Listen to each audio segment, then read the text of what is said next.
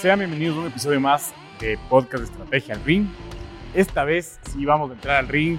¿Y, ¿Y por qué te digo esto? Porque después de ver toda esta parte conceptual, ¿no es cierto? El challenge thinking me encantó con estos siete pasos en la ejecución, ¿no es cierto? Que es un poco lo que nos preocupa a todos. Eh, ¿Cómo lo llevamos a la realidad? Ahora sí, ¿cómo con, con problemas de cultura que, que vimos, o sea, cómo empezamos a, a, dar estos pasos, ¿no es cierto?, para llevarlo a la realidad.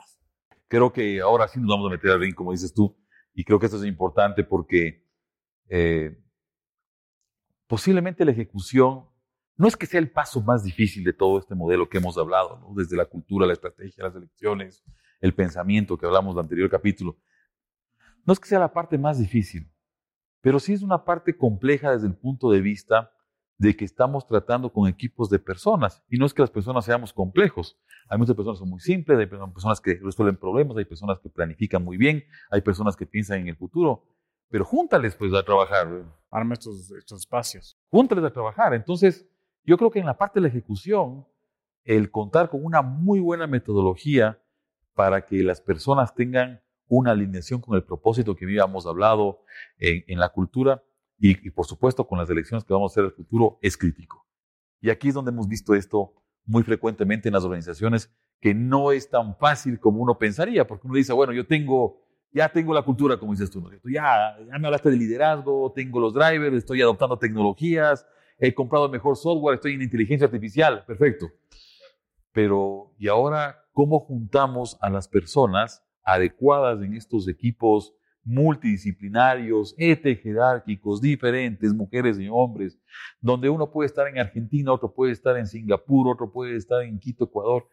¿Cómo, cómo juntamos a estos equipos, esos talentos que existen, para que puedan desarrollar los proyectos mínimos viables que habíamos hablado? Y, aquí veo, eh, digamos, un tema muy importante que es como es la confianza, ¿no? Porque cuando tú, por ejemplo, aquí te, te mueves en una estructura donde son horas, horas nalga, como se dice, ¿cierto? Como le veo ahí y siento que está trabajando. Entonces, esto va más allá, ¿no es cierto? Va más allá del software, más allá de la tecnología. Es de verdad confiar en que la persona está haciendo lo que dice. Ahora sí metiste un gancho porque es, esa es la parte más importante. Nos hemos enamorado de las antiguas prácticas. Nos hemos enamorado de prácticas que vienen con nosotros decenas de años, yo, yo me atrevería a decir los últimos 100 años, pues.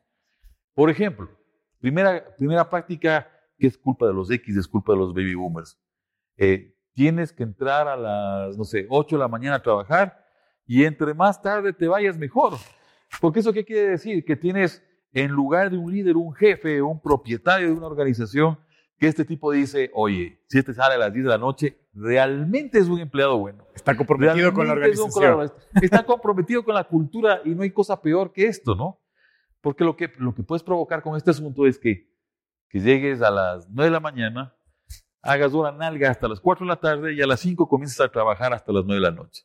Y te vas apagando la luz, ¿no? Aquí creo que esto ha cambiado mucho en las prácticas últimas, pero yo me acuerdo de una organización en la que yo trabajaba como director, eh, apagábamos las luces a las 6 de la tarde.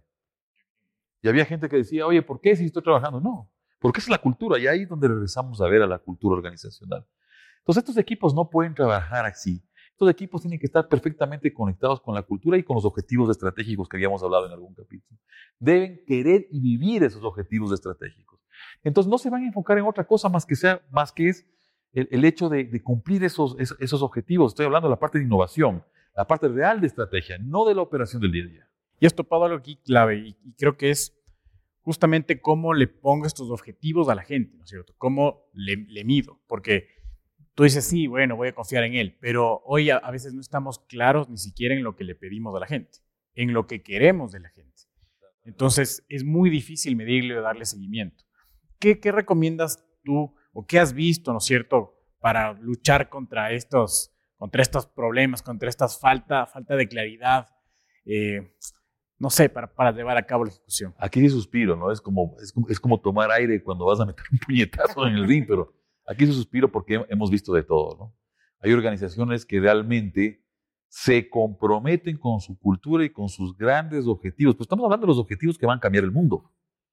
No estamos hablando con el objetivo del día a día, porque puede ser un objetivo abrir la tienda, Estamos hablando de estos grandes objetivos que hemos tratado durante todos estos capítulos y que son muy importantes.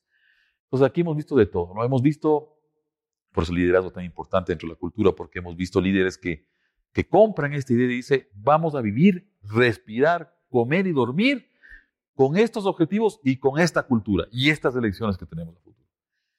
Y, hacen un cambio, pero tremendo de mindset, no es como sacar el chip de aquí y ponerte acá. Y yo he visto esto. No son lamentablemente la mayoría.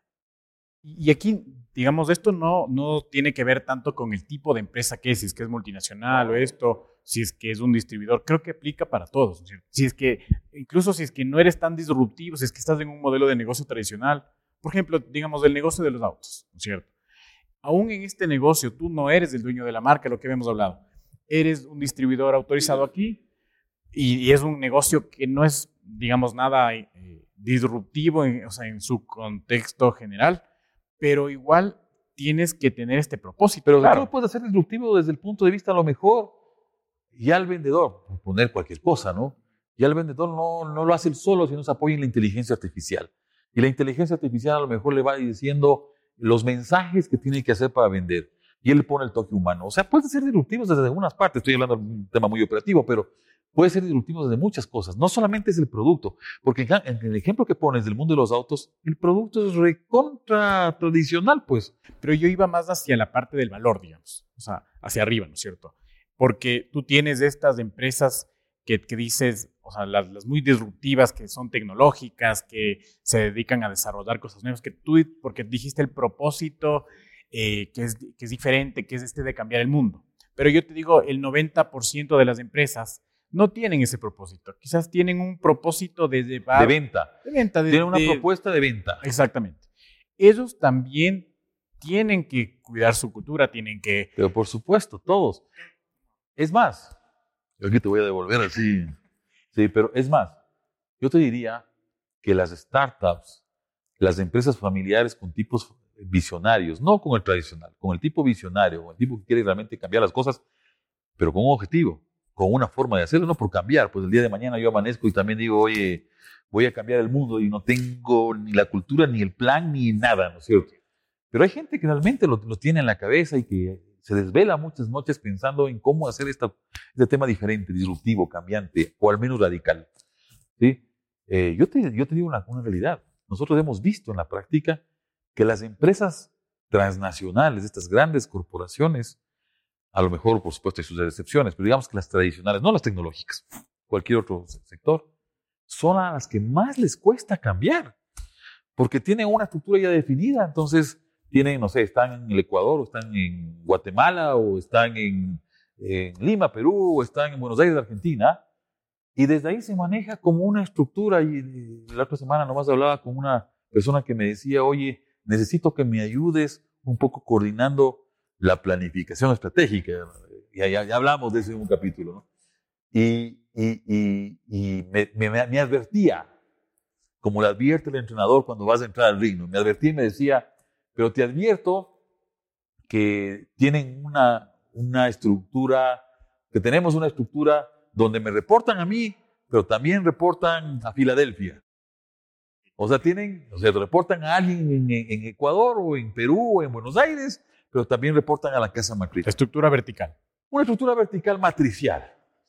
Entonces, a estas compañías les cuesta mucho cambiar a veces, no digo que esta ¿ah? específicamente, pero les cuesta mucho a veces adaptarse a la velocidad del cambio que requerimos. Y ahí volvemos a hablar de los equipos multidisciplinarios, de jerárquicos, hombres y mujeres, diferentes razas, diferentes geografías, diferentes estado civil, qué sé yo. Y digamos, ¿cómo, cómo romper esto, porque de alguna forma son negocios exitosos, son negocios que les va bien, lo que habíamos hablado de la vaca lechera, tienen una, una línea de negocio que genera suficiente ingresos como para sostener una operación a nivel mundial. ¿Cómo empiezas a, picar o a generar esa necesidad de, de ver hacia otro lado? Yo creo que aquí es la parte práctica que queríamos meter en este capítulo de Estrategia Ring. Y lo primero es entender que yo puedo a lo mejor generar una supercultura o tener una supercultura o meter nuevos drivers. Ya, estamos convencidos de a lo mejor ese es el primer gran proyecto. Luego hago elecciones importantes y en estas elecciones que hago me doy cuenta que mi mapeo de elecciones, ¿te acuerdas que hablábamos de esto? Me doy cuenta de que voy a cambiar el 40% de mi modelo o el 50% o todo. Y me doy cuenta de esto. Y luego quiero ejecutar estas cosas, estos proyectos que salen, ¿no? De estas elecciones. A la manera tradicional, a lo mejor me doy contra el mundo. Y aquí sí caigo en el ring así, ¿no? Y me cuentan hasta 25 y no me logro levantar. No significa que no se pueda hacer. A ver, voy a ser más específico en esto. Eh, cultura, eh, doy cuenta que tengo que innovar el 50% de mi modelo, por lo que sea, porque quiero ir un paso adelante o porque estoy en desventaja o por lo que sea. Y llego a la ejecución, este es el primer punto, llego a la ejecución y voy a desarrollar esto en una estructura de silos, en una estructura vertical, en una estructura poco conectada y plana. Es la primera caída en el round 1. No significa que no se pueda hacer, pero ¿cómo se va a hacer, no? Eh, los de marketing dicen, yo manejo el proyecto de marketing y de expansión, crecimiento, canales y todo esto. El financiero dice, no, yo manejo el billete y a mí déjenme en todos esos proyectos de finanzas operativas, estratégicas, corporativas y todas esas cosas. El de producción dice, a ver, lo mío es la fabrication y me voy a quedar con la fabricación y a mí no me molesten. Entonces volvemos a estos hilos, guetos. Yo digo la Java o eh, estos, estos recipientes que uno utiliza que tienen compartimentos para que no se topen las botellas o la comida una con otra, para que no se mezclen. Más o menos viene siendo esto. Y justo aquí te tengo esta pregunta, porque, digamos, ya los, los guetos, eh, es, digamos, esta forma de ser de las gerencias, los hilos, es muy difícil romper, ¿no es cierto? Em, entonces, ¿qué hacer? O sea, experimentar, darte contra el suelo. ¿Es, es necesario entonces equivocarte, perder plata, eh, tener problemas, llamar a consultores, o sea, ¿cómo, cómo te evitas este? Voy a, voy a utilizar otra frase que ya utilizamos. Eh, no poco a poco, porque poco a poco significa lentitud, pero sí a lo mejor en una metodología, forma de actuación, pensamiento, ejecución, paso a paso. Entonces, estas grandes corporaciones que están acostumbrados a muchos niveles jerárquicos o a muchos hilos, ¿no? Ventas, marketing, eh, finanzas, recursos humanos, y que tienen un montón de departamentos o que ya habíamos criticado en algún otro, en algún otro capítulo, tienen que comenzar a lo mejor a generar una estructura dual. ¿Qué significa esto de la estructura dual? Que es parte de la ejecución. Yo voy a mantener, yo voy a mantener eh, la estructura, ojalá más plana, ojalá más conectado, o a lo mejor con un proceso en común, pero voy a mantener esta estructura eh, para el día a día para la operación, para que funcionen las cosas, para abrir el almacén, para facturar, para, sí, para las cosas del día a día, para salir a vender, para controlar la venta, para, sí, eh, para los indicadores de eficiencia. Voy a mantener esto. Pero luego necesito ir generando una nueva estructura conectada con la otra, por supuesto, donde yo voy a sacar de la estructura tradicional aquellos talentos importantes mezcladitos, mezclados, de finanzas, de ventas, de talento humano, de, y los voy a poner a trabajar en loop, como habíamos conversado, en célula, en equipo de trabajo multidisciplinar. Sin jerarquías. Mesa redonda. No caben las mesas cuadradas de aquí. No caben las mesas cuadradas. Mesa redonda. Es decir, si yo tengo, me, me has puesto, soy gerente de marketing en la estructura tradicional y me está requiriendo para desarrollar los proyectos innovadores, estratégicos de la compañía que salen de todo esto que hemos hablado, eh, yo me quito el sombrero de gerente de marketing y vengo al equipo como miembro del equipo. Pero digamos, todos estos equipos deberían tener un líder también. Sí, deben tener un líder, pero es más un coordinador, es alguien que va coordinando las ideas y que de alguna manera va alineando con el propósito y los objetivos estratégicos de las elecciones que hemos tomado a futuro. Pero es interesante porque hemos visto en esto, y por eso te decía yo tras bastidores, que este es un capítulo que lo hemos visto en la práctica porque aquí podemos decir todo escribiendo en un libro, en un paper, en todo esto, pero en la práctica es interesante que sacamos a una persona de la estructura del día a día, digamos, la estructura jerarquizada, esta estructura pesada en muchas organizaciones, ¿no?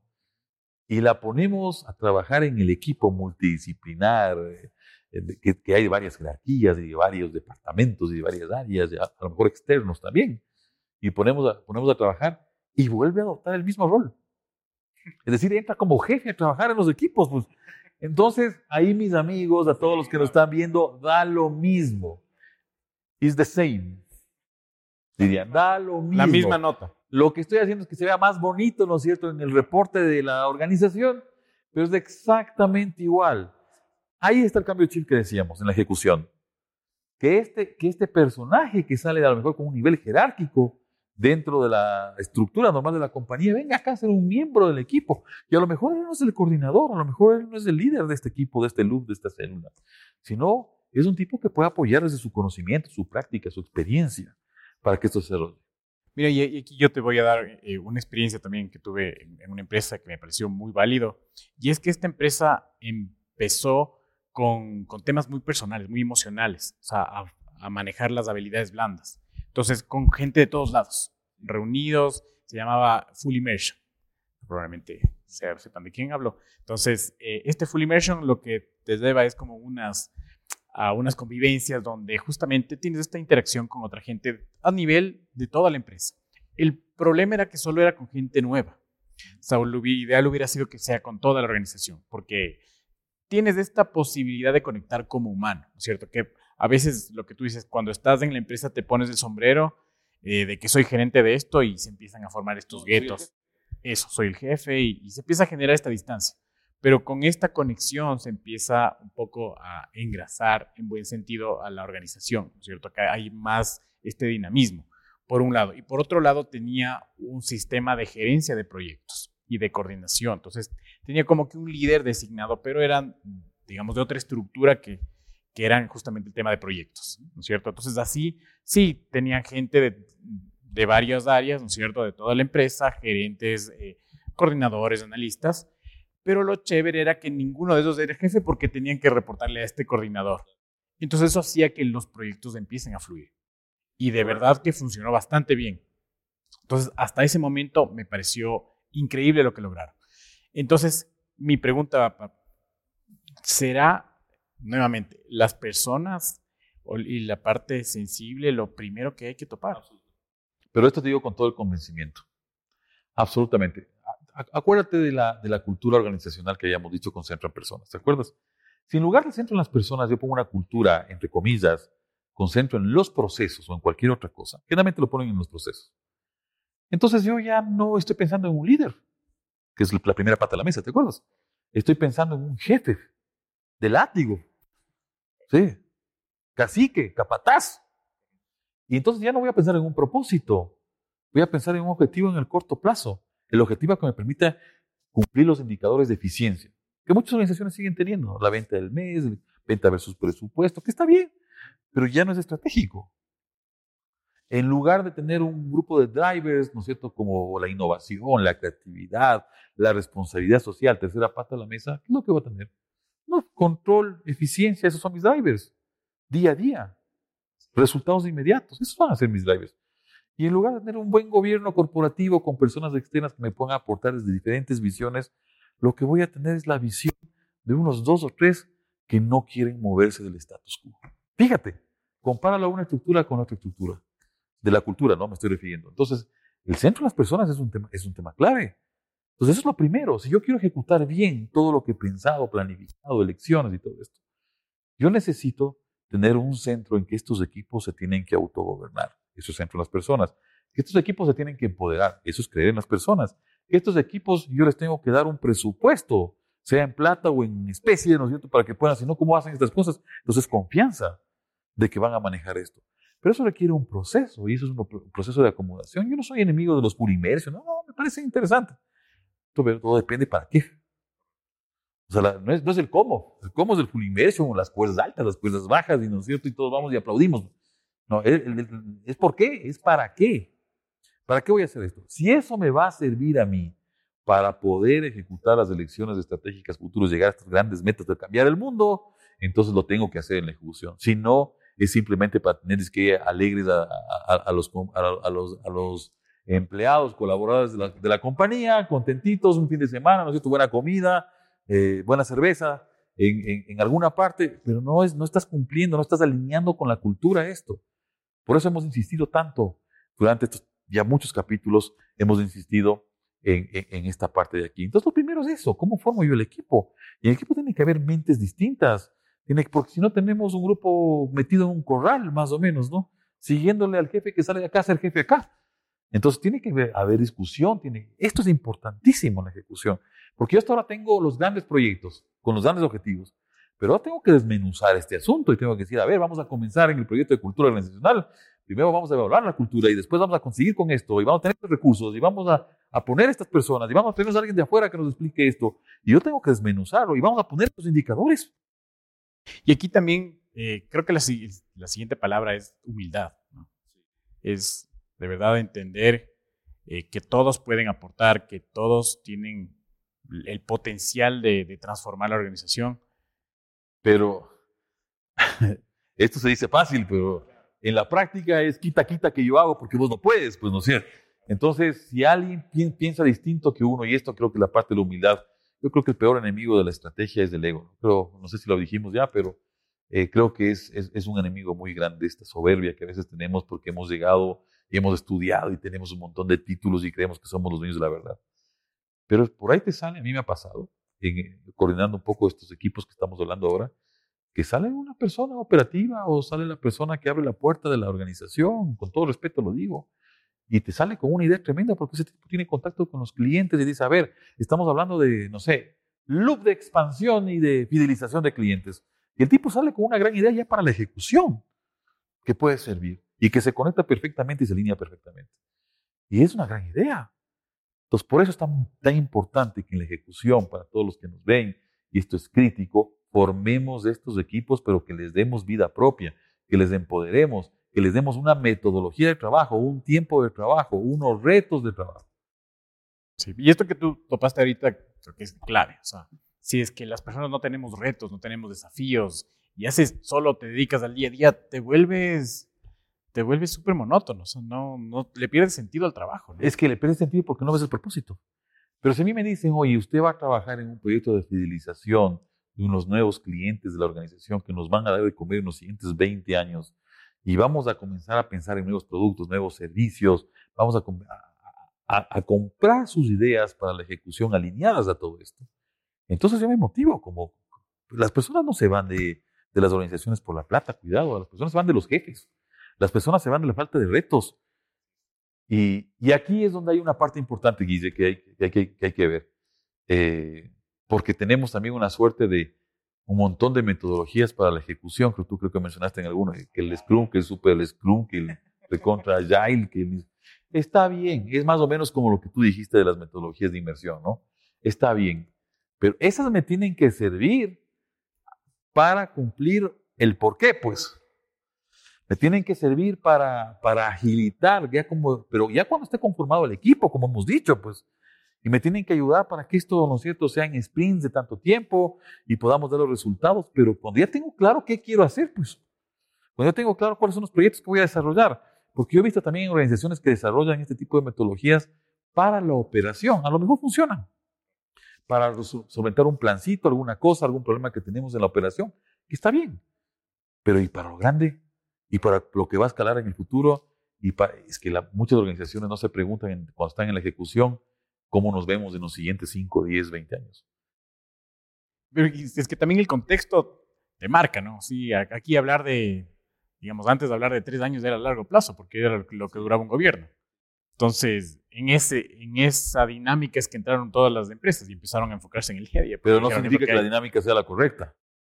O sea, hay que tener buenos ejecutores, las cosas tienen que pasar, las cosas tienen que suceder, porque si no pasan, la, organización entra en un estado de escepticismo, pues. Tanto que nos dijeron que la cultura, que la alineación, que las elecciones, y resulta ser que no pasa nada. Entonces, pues eso es importante marcar, como ya hemos dicho en los proyectos mínimos viables que va a desarrollar este equipo, hay que marcar que vamos a conseguir en las siguientes semanas y gritar ese gol, pues. Hemos conseguido esta primera parte, este primer proyecto mínimo viable, lo hemos conseguido y hay que gritar porque después tenemos que escalar al siguiente, en los siguientes meses y en los siguientes años tenemos que escalar y conseguir el gran objetivo. Lo importante no es perder, no perder de vista el gran objetivo o la meta. Eso es lo más importante. Pero en el camino van a haber metas volantes. Es más o menos como los post-drive estos que se hacen, o post-drive que se hacen en, no sé, Harley Davidson, lo hacen en los Estados Unidos, donde tienes 10 etapas para cumplir un gran objetivo que es llegar de una costa a la otra costa.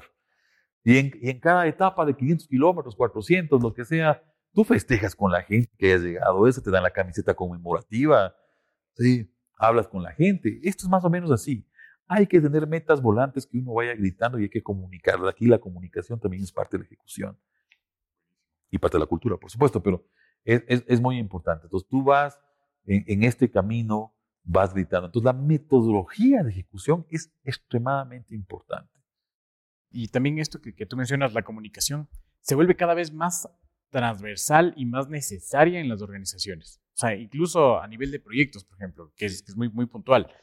Te dicen, el PMI te dice, oye, si es que quieres que, el, que, el, que todo salga bien, ¿no es cierto? Que todo, eh, todas las fases logren su acometido, tienes que comenzar con buena comunicación, tienes que entender al cliente, luego tienes que entender a los stakeholders, tienes que entender la relación que existe entre departamentos y tienes que comunicar y decir, dice, mira, imagínate, eh, yo me siento muy feliz cuando ves tu pedido, por ejemplo, cuando lo pides puro, puro Uber y ves dónde está. Sí. Que el tracking de cómo vas tracking, avanzando esto. Exactamente. Entonces, ese tracking, imagínate en proyectos, en inversiones, cuánto, cuánto conecta con, con la gente. Si es que logras mostrarlo, si es que logras llevarlo de una manera, de una, con una comunicación adecuada. Absolutamente. Y aquí, esto que, que dices que es, es, tan importante la comunicación, es mejor estar conectados. Pues.